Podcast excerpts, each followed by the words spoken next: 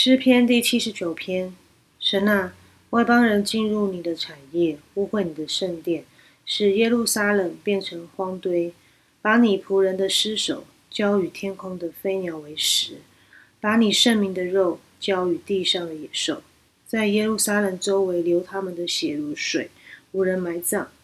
我们成为邻国的羞辱，成为我们四维人的嗤笑极次。耶和华，这到几时呢？你要动怒到永远吗？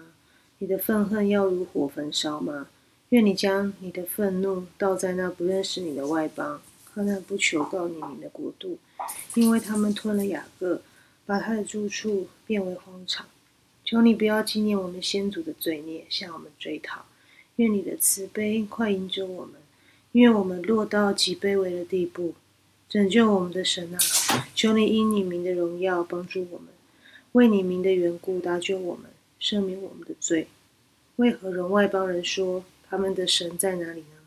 愿你使外邦人知道你在我们眼前，生你仆人流血的冤。愿被求之人的叹息达到你面前。